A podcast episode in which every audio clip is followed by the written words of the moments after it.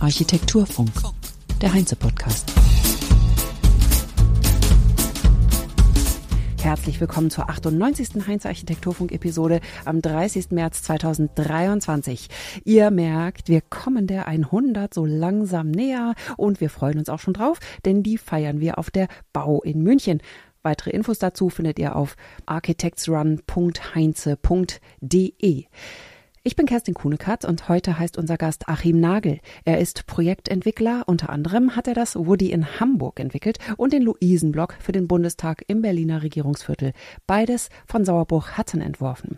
Klaus Hühner hat ihn auf dem Holzbaukongress Build in Wood interviewt. Wir steigen ein ins Gespräch. Bei mir ist nun Achim Nagel von Primus Development. Sie haben sehr früh mit dem Holz auch schon gearbeitet. In der Werkstatt Ihres Onkels habe ich gelesen, haben Architektur studiert und waren, glaube ich, auch Partner bei Ingenhofen. Ist das richtig? Ja, stimmt. Ich war von 1992 bis 2000, glaube ich, äh, bei Ingenhofen Partner.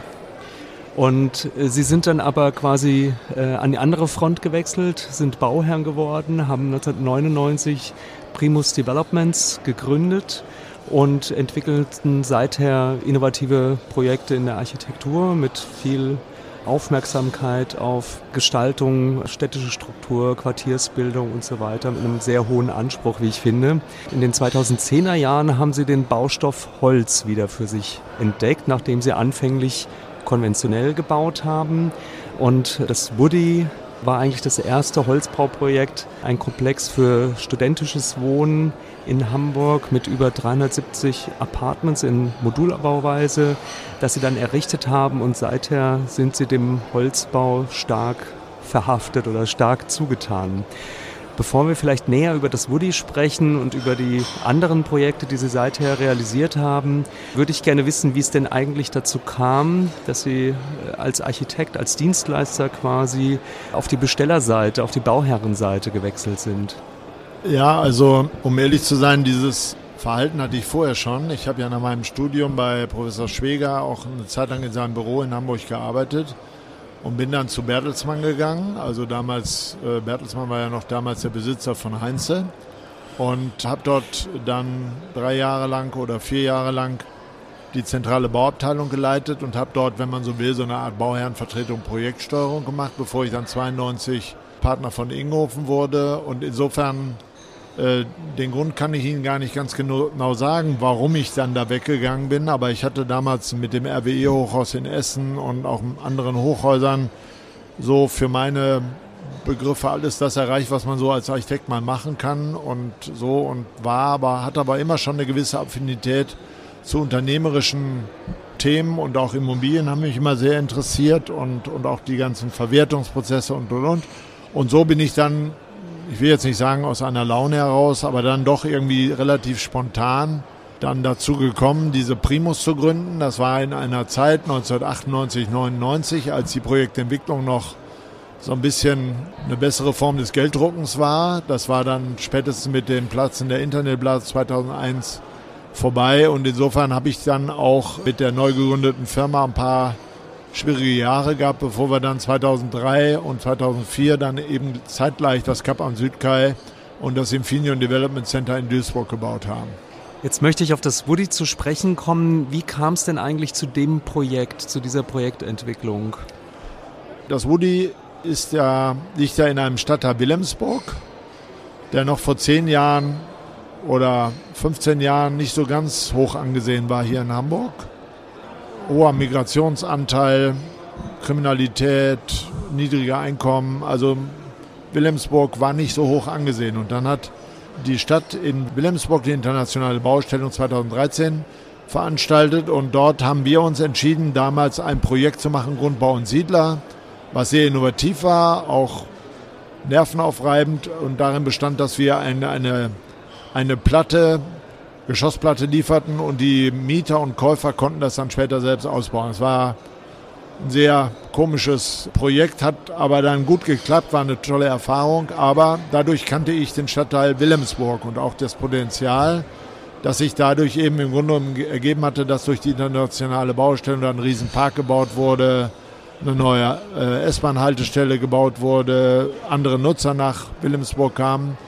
Und so habe ich mich direkt danach beworben um ein Grundstück direkt neben der äh, Stadtentwicklungsbehörde, das im Rahmen der IBA nicht verwertet werden konnte, was ich aber immer schon so, so als ein interessantes Grundstück angesehen hatte. Und als ich das Grundstück identifiziert habe und mit dem Oberbaudirektor mal drüber gesprochen habe, entstand so die Idee, das zusammen zu machen mit Sauerbruch hatten, die ja das benachbarte Stadtentwicklungsgebäude gebaut haben. Und, und so sind wir zu diesem Architekten und zu dem Grundstück gekommen. Es gab dann einen städtebaulichen oder einen Investoren städtebaulichen Wettbewerb. Den haben wir auch gewonnen für zwei von drei Bauteilen. Und auf dem einen, den mit Abstand größten Bauteil, äh, Baufeld, haben wir dann den Woody geplant. Und ursprünglich war es aber kein Holzbau oder kein Modulbau geplant, oder? Nein. Das hat sich dann erst im Laufe des Projektes ergeben, dass Sie da auf eine Modulbauweise in Holz gewechselt haben. Ja, also erstmal haben wir natürlich uns relativ schwer getan mit der Addition immer dieser gleichen Module oder, oder äh, Studentenapartments und der Optimierung der Grundrisse und so. Und als das alles dann durch war und die städtebauliche Figur, Geschosslichkeiten, Kanten und so klar standen, und als wir eine Grundrissstruktur gefunden haben, haben wir auf den Plan geguckt und haben gesagt, wir können doch nicht 371 Module jetzt handwerklich jedes einzelne auf der Baustelle herstellen. Und so entstand dann die Idee, eben in serielle Fertigungsverfahren uns mal einzuarbeiten. Und das naheliegendste war natürlich Sanitärmodule zu verwenden. Das haben wir dann auch mit einigen Leuten besprochen. Und durch, ich glaube, durch unseren Brandschutzgutachter und einen Messekontakt von, von meinem Mitgeschäftsführer haben wir dann Kontakt zu Christian Kaufmann und Kaufmann Bausysteme gefunden. Und der hat uns dann mal in Hamburg besucht. Man merkte auch gleich, dass da die Chemie stimmt irgendwie so. Und ich war, um ehrlich zu sein, ein bisschen skeptisch, weil ich auch ziemliche Angst hatte, davor, so sowas 371 Mal sowas zu modellieren und aufeinander zu stellen. Und das haben wir dann auch eine Zeit lang parallel überlegt, ob wir es tun sollen oder ob wir es konventionell bauen sollen. Aber dann haben wir im Grunde genommen, der Timmermann hier, mein Mitgeschäftsführer und ich, irgendwann uns mal abends hingesetzt und haben gesagt, naja, so eine Entente cordiale, wie wir sie jetzt mit Kaufmann haben und uns, finden wir nicht so oft, lass es uns einfach versuchen. Und dann haben wir im Grunde genommen all das gemacht, was wir jetzt natürlich viel effizienter und schneller bauen, machen. Wir haben unsere Planung völlig darauf ausgerichtet. Wir haben die Werkstattplanung, die bei uns ja schon ab Leistungsphase 2 Teil der Architektenplanung auch ist, mit, haben die Werkstattplanung von Kaufmann durchgeführt, Mustermodule gebaut und haben dann am Ende auch anhand des Mustermoduls eine sehr, sehr genaue Vorstellung gehabt, wie so ein Modul aussieht. Und dann war Stille. Weil wir haben die Unterlagen dann an Kaufmann gegeben, der hat sich irgendwie ein halbes Jahr nicht gemeldet. Und dann hat er irgendwann gesagt, so, das sind die Module, jetzt drück mal auf den Knopf. Dann haben wir auf den Knopf gedruckt und vier Wochen später waren die ersten Module auf der Baustelle. Und drei Monate später war das Gebäude fertig. Also ich übertreibe jetzt ein bisschen, zumindest von der Modulseite her. Wir mussten natürlich die Technik und die Fassade und Abdichtung mussten wir nochmal auf der Baustelle machen. Aber so war es, dass das Projekt, was eigentlich zwei Jahre, zwei bis drei Jahre gedauert hätte, dass das Gebäude in neun Monaten fertig war. Und das war natürlich, wenn man jetzt, ohne jetzt zu sehr anzugeben, aber das hat so ein bisschen alles verändert, weil, weil die Leute, die Kollegen aus der Projektentwicklungsszene, die mich dann auch als der Nagel mit den Holzbuden bezeichnen, die waren dann plötzlich auf unserer Baustelle und wollten gucken, wie das geht. Und danach mhm. haben wir es dann auch noch gut vergeben bekommen. Wir haben auch übrigens das ist vielleicht eine ganz nette Episode. Wir haben auch mal ein paar Monate schwarz gebaut, weil die Baugenehmigung so lange dauerte, weil wir eine Einzelzulassung beantragten. Die kam aber dann pünktlich zu den Modulmontagen, also insofern. Also nicht mit der Fertigstellung? Nee, nee, nicht mit der Fertigstellung.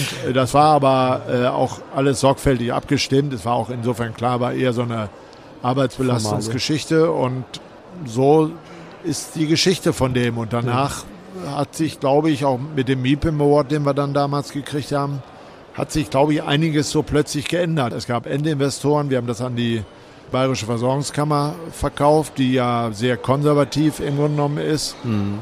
Und seitdem wollen alle mit Holz bauen. Das Projekt war ein totaler Erfolg und es gab auch äh, direkt ein Folgeprojekt, die Luise in Berlin, ein Gebäude, ein Bürogebäude für den Deutschen Bundestag, das sie dann auch wieder mit Kaufmann Bausysteme und mit Sauerbruch hatten, gemeinsam geplant und realisiert haben. Und was ist da anders gelaufen? Es gab ja ein Learning vom Woody zur Luise. Was genau war das? Also erstmal ist, ist es ein... Äh ist jedes Projekt immer gänzlich anders. Und Sie sehen ja bei unseren Projekten, die Fassaden sind immer anders. Sie sind auch nicht immer in Holz.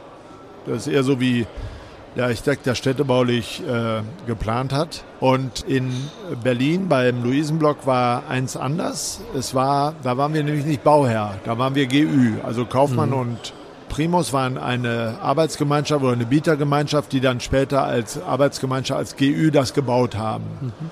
Und das war ein Verfahren, wo man sich mit einem Architekten bewerben musste. Da haben wir also Hatten ausgewählt und haben dann den Wettbewerb gewonnen. Und dann war das aber wegen der Bundestagswahl 2021, 21 genau, musste das Ende 2021 fertig sein.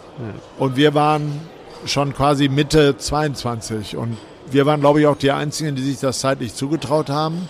Und insofern haben wir auch gesagt, wir übernehmen die Planung, wir übernehmen die, alle Bauleistungen bis zur Inbetriebnahme und man muss auch sagen, man hört ja immer so bei allen möglichen Bundesprojekten, dass das so verzögert läuft. Das kann ich von Luise gar nicht behaupten. Im Gegenteil, die haben uns hervorragend unterstützt, auch bei der Genehmigung, sodass wir da im Grunde genommen nach einer Planungs- und Bauzeit von 17 Monaten, glaube ich, 17 Monaten im Grunde genommen das Ding da stehen hatten und es dann auch an den Bundestag übergeben bekommen haben und die auch eingezogen und es in Betrieb genommen haben.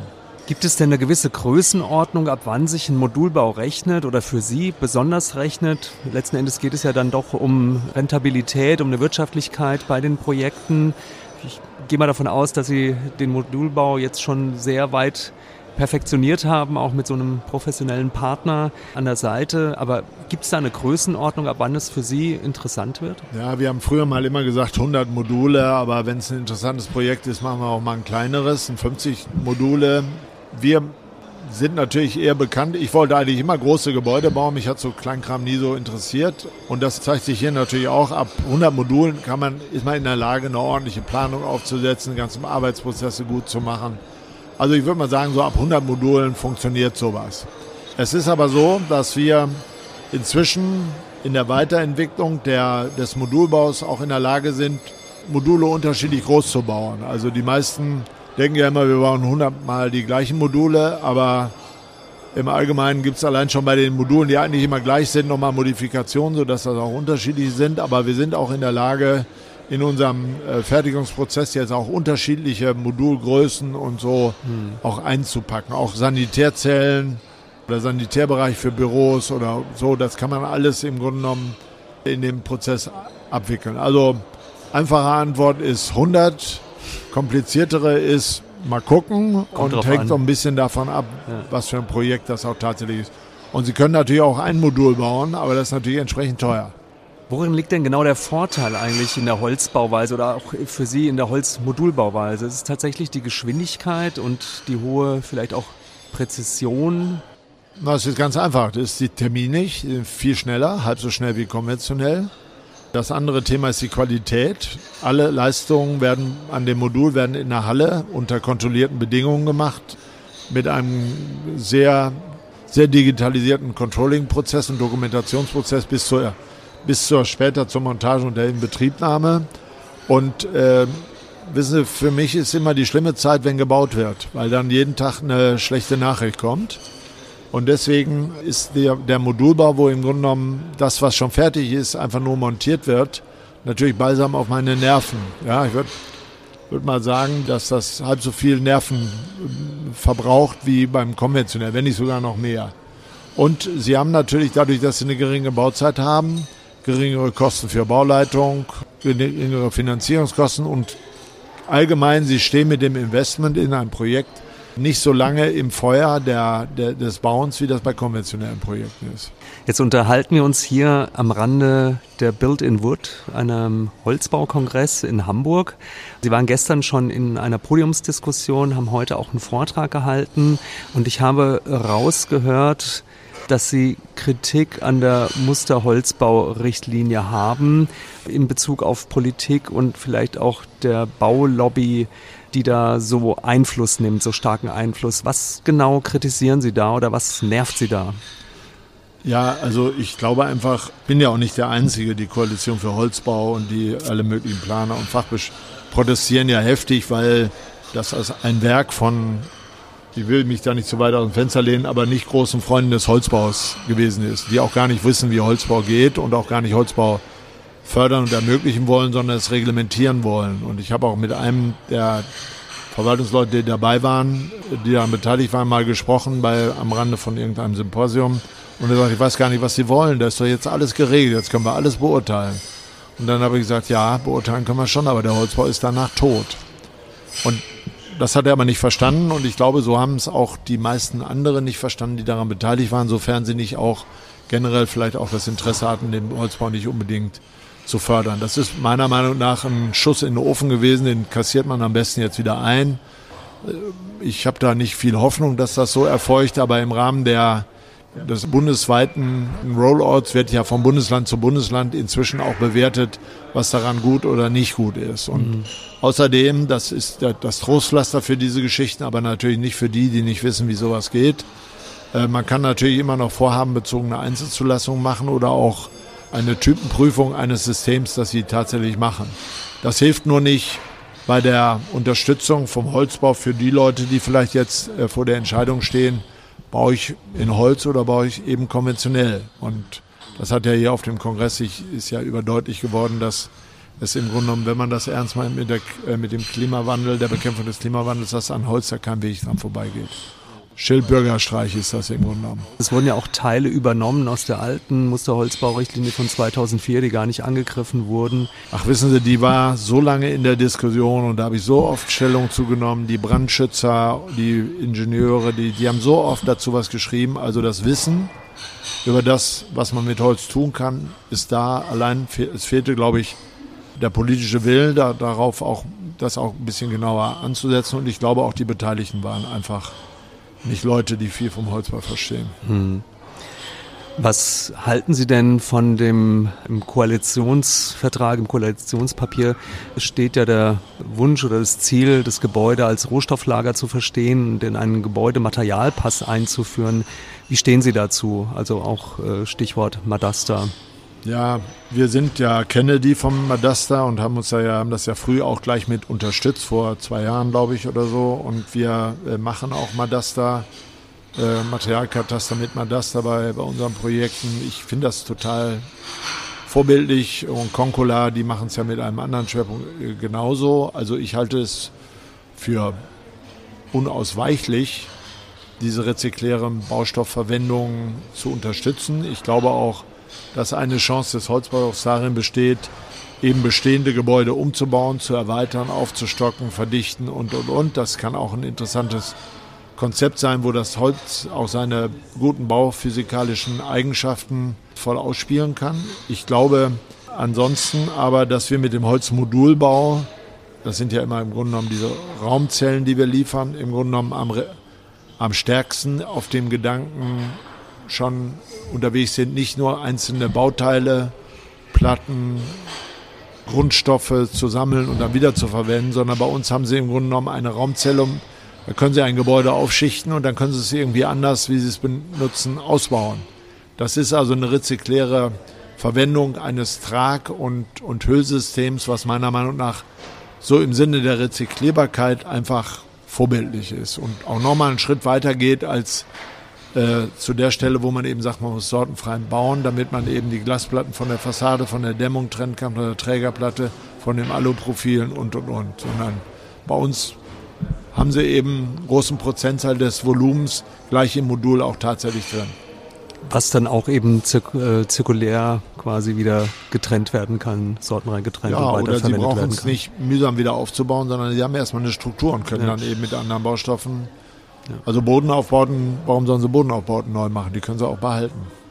Wenn sie im Modul drin sind, dann müssen sie eben so lange warten, bis sie für dieses Modul für ein Hotel oder ein Senioren- oder Kleinstwohnung oder Büros oder was weiß ich nochmal verwenden wollen. Hm. Das ist, glaube ich, sehr einfach und da sind wir, glaube ich, gerade mal so am Anfang dessen, äh, uns vorzustellen, was möglich ist oder was notwendig ist, ohne Ressourcen zu verschwenden. Jetzt haben Sie gerade die ganzen Typologien ähm, erwähnt. Sie sind äh, natürlich auch weiter in zahlreichen äh, Projekten, Entwicklungsprojekten tätig. Eines davon äh, ist hier in Hamburg-Harburg, das Lightwood beispielsweise. Ein Light T-Wood, ja. Light T-Wood. Ein weiteres Holzbauprojekt, äh, aber auch für äh, eine gewerbliche, also Büronutzung mit Gastronomie. Wie schätzen Sie denn den Markt ein, aktuell oder auch für die nächsten Jahre? Wir haben eine enorme Zinssteigerung, wir haben enorme Lieferengpässe, Kostensteigerungen im Baugewerbe insgesamt. Äh, was macht denn noch Spaß und was geht gar nicht mehr? Also gut, Sie müssen sich natürlich die Standorte angucken und sich zutrauen, äh, diese Flächen, die Sie da bauen, zu vermieten. Das ist natürlich so Handwerkszeug des Projektentwicklers und da haben wir, glaube ich, auf der Schlossinsel einen sehr schönen Standort mit zwei Wasserlagen. Das sind ja zwei Projekte im Grunde genommen. Und ähm, ich glaube, äh, dass der Standort passt. Und äh, unsere Erfahrung mit dem Rockywood in Offenbach ist ja, dass die Nutzer auf solche Holzprojekte oder solche nachhaltigen Projekte auch fliegen. Gar nicht mal unbedingt, weil den Chefs das unbedingt so toll gefällt, sondern weil viele der jungen Mitarbeiter, die die natürlich halten und akquirieren müssen, natürlich toll finden, wenn sie in so einem äh, baubiologisch einwandfreien, nachhaltigen, coolen anderen Gebäude sich befinden. Ja? Also das ist ein Aspekt, das habe ich auch nicht so eingeschätzt, war auch sehr überrascht bei Rockywood, als das so gut ging. Da haben wir über 70 Prozent inzwischen vermietet. Aber ich sag mal so, deswegen würde ich mir keine Gedanken machen, wenn der Standort gut ist mit der Vermietung, weil wir als Projektentwickler sind ja immer im Grunde genommen Verdränger. Wir liefern was Besseres für schon länger in anderen Immobilien befindliche Nutzer. Und wir liegen mit, dem, mit den Holzbauprojekten, die wir da machen, und wir haben ja auch immer sehr architektonisch anspruchsvolle und haben ja auch, äh, auch sozial, immer sozial relevante Nutzung, versuchen wir ja auch immer zu integrieren. Da liegen wir, glaube ich, genau im Trend und deswegen machen wir für die Vermarktung überhaupt keine Gedanken. Ein, ein Wort noch zum Wohnungsbau, Entwicklung Wohnungsbau. Geht da ein Entwickler ran momentan oder äh, werden ja, die geht Projekte im Moment natürlich keiner dran. Also im Moment geht natürlich keiner ran, weil er gar nicht weiß, wie er es kalkulieren soll. Hm. Ähm, ähm, Holzbau, wir bauen ja nur noch Holzbau. Holzbau fällt für Eigentumswohnungsbau aus. Das ist zumindest im größeren Volumina, wie wir es machen würden, passt das nicht. Wir haben eine Woody Toolbox entwickelt für Preis günstigen Geschosswohnungsbau. Und da suchen wir noch in der Tat Abnehmer, die es nehmen wollen oder Grundstücke, wo man es realisieren kann. Hm. Das ist aber ein äußerst zähes Geschäft im Moment und ich bin persönlich auch im Moment der Meinung, wenn da nicht von oberer Stelle irgendwas verändert wird an Förderung oder so, dann wird das ein Thema werden, was so kommunale Wohnungsbaugesellschaften machen oder vielleicht entscheidet sich ja nochmal der Bund da irgendwie was für sich zu Portfolio aufzubauen über die Beamer oder wie auch immer. Das wären dann die Player, mit denen man tatsächlich sowas mal machen könnte. Wir sind ja beim Bund auch als Generalübernehmer tätig mit Kaufmann Bausysteme und dafür wären wir auch bereit, unsere Woody Toolbox zu realisieren. Das sind alles tolle Grundrisse, aber wie gesagt, das ist so ein heterogener und schwieriger Markt im Moment, dass gerade für die Projekte, wo es geförderten Wohnungsbau gibt oder gedämpfte Mieten und so, da, da können sie im Grunde genommen mit unserem Qualitätsanspruch nichts werden. Das ist einfach nur, das würden wir auch nicht wollen. weil, weil das Produkt dann zu teuer ist. Ja, weil das Produkt zu teuer ist, es sei denn, sie kalkulieren es anders. Und mhm. die Wohnungsbaugesellschaften oder äh, äh, Versorgungswerke, so, die kalkulieren sowas immer anders. Ne? Also die, hm. die müssen jetzt nicht äh, sofort eine Rendite von so und so viel Prozent haben, sondern die sagen, das ist ein Projekt, das machen wir jetzt so und das schreiben wir mal über zehn Jahre länger ab und dann passt das wieder mit unseren Mieten. Hm. Okay. Es gibt auch von Ihnen ein Projekt im Bereich äh, Forstwirtschaft, Wood Cycle. Was tun Sie da? Ja, um ehrlich zu sein, ist das ein schwieriges Thema, weil wir, äh, weil diese Idee mal irgendwann aus einer Bierlaune zwischen Christian Kaufmann und mir entstand, wo wir ausgerechnet haben, wie viele Bäume wir jetzt pflanzen müssten, damit sie in 40 oder 50 Jahren das Holz, das wir beim Woody verbaut haben, dass das nachwächst. Ersetzt. Daraus ja. ist so entstanden so eine Art Selbstverpflichtung für uns des Nachpflanzens oder des Bindens von CO2 durch, durch Wald, durch Pflanzung. Und die gehen so in drei Richtungen. Das eine ist, dass man auch den, die Waldflächen mal nach dem Roden einfach mal liegen lässt, fünf oder zehn Jahre. Das andere ist, dass wir eben auch Nutzholzflächen haben weiterhin, gern auch Tanne, aber eben es gibt ja auch andere. Und das dritte ist eben, dass man eben sagt, gerade da an den Stellen, wo wir das Holz jetzt aus dem Wald holen müssen, weil es kaputt ist, im Harz oder, oder so, wo, was ja Holz ist, dass man auch gut verwerten kann, dass wir diese Flächen einfach klimaresilient umbauen. Und da wollen wir eben einen Beitrag zu leisten und sammeln eben aus den Projekten so als Selbstverpflichtung Geld ein, was wir dann eben investieren wollen. Aber die Frage ist in der Tat, wo investieren sie das? Wir haben eine sehr komische Struktur der Waldbesitzer. Entweder das sind die großen Forstbesitzer, die haben ihre eigenen Wege, die sie gehen. Und wir versuchen jetzt eben denen, die eben aufgrund der drückenden Preise nicht in der Lage sind, die Rekultivierung oder Nachpflanzung ordentlich zu machen, dass wir die unterstützen. Da gibt es so einzelne kleinere Projekte, die wir schon eingestielt haben. Hm. Aber da werden wir in der nächsten Zeit noch werden auch noch einen Verein gründen und das dann eben professionalisieren. Aber das ist, glaube ich, notwendig, weil die Ressource Wald ist, glaube ich, super wichtig. Und ich bin jetzt kein Waldromantiker, der sagt, man muss den Wald in Ruhe lassen. Das, das meine ich persönlich nicht. Äh, aber ich sehe natürlich schon, dass man den Wald jetzt nicht einfach so mit Monostrukturen weiterspielen kann, sondern gerade in unseren Breiten scheint das ja keine gute Idee zu sein. Deswegen müssen wir das eben ändern. Das hatten wir ursprünglich auch einfach nur auf Nutzholz ausgerichtet, aber das ist, glaube ich, inzwischen durch die Kenntnisse, die wir haben, überholt. Wunderbar. Herr Nagel, ich danke Ihnen ganz, ganz herzlich für das Gespräch. Ich wünsche Ihnen also viel Erfolg bei allen Entwicklungsprojekten. Ich glaube, Sie sind da wirklich Vorbild auch in der Branche und Vorreiter gewesen in der Branche. Jetzt es werden hoffentlich viele andere Entwickler sich an Ihnen orientieren und vielleicht auch messen. Ich möchte aber auch noch einen Satz von Ihnen jetzt zum Schluss zitieren, den Sie eben zum Abschluss Ihres Vortrages gesagt haben. Sie haben gesagt, Sie werden mich nicht dabei erwischen, dass ich jemals noch mal konventionell baue. Und das finde ich super. Ja, und ich habe noch den anderen Satz gesagt, den kann ich ja vielleicht zum Abschluss noch mal sagen. Es ist doch viel wichtiger für die Bekämpfung des Klimawandels zu entscheiden, wie man jetzt baut, als sich darüber Gedanken zu machen, wie man vielleicht in 30 Jahren heizt. Das zeigt die Urgency. Herzlichen Dank. Bitte. Tschüss. Tschüss. Und das war's für heute. Kommt doch vorbei zur Bau in München, wo wir unsere hundertste Episode feiern und wo Heinze einen Stand hat, an dem es Vorträge und geführte Architekturrundgänge für ArchitektInnen geben wird. Infos findet ihr, wie ich eingangs schon gesagt habe, auf architectsrun.heinze.de. Den Link findet ihr in den Show Notes. Habt eine schöne Woche, macht es gut und tschüss. Architektur Funk. Der Podcast wird moderiert und produziert von Kerstin Kunekat für die Heinze GmbH in Berlin 2023.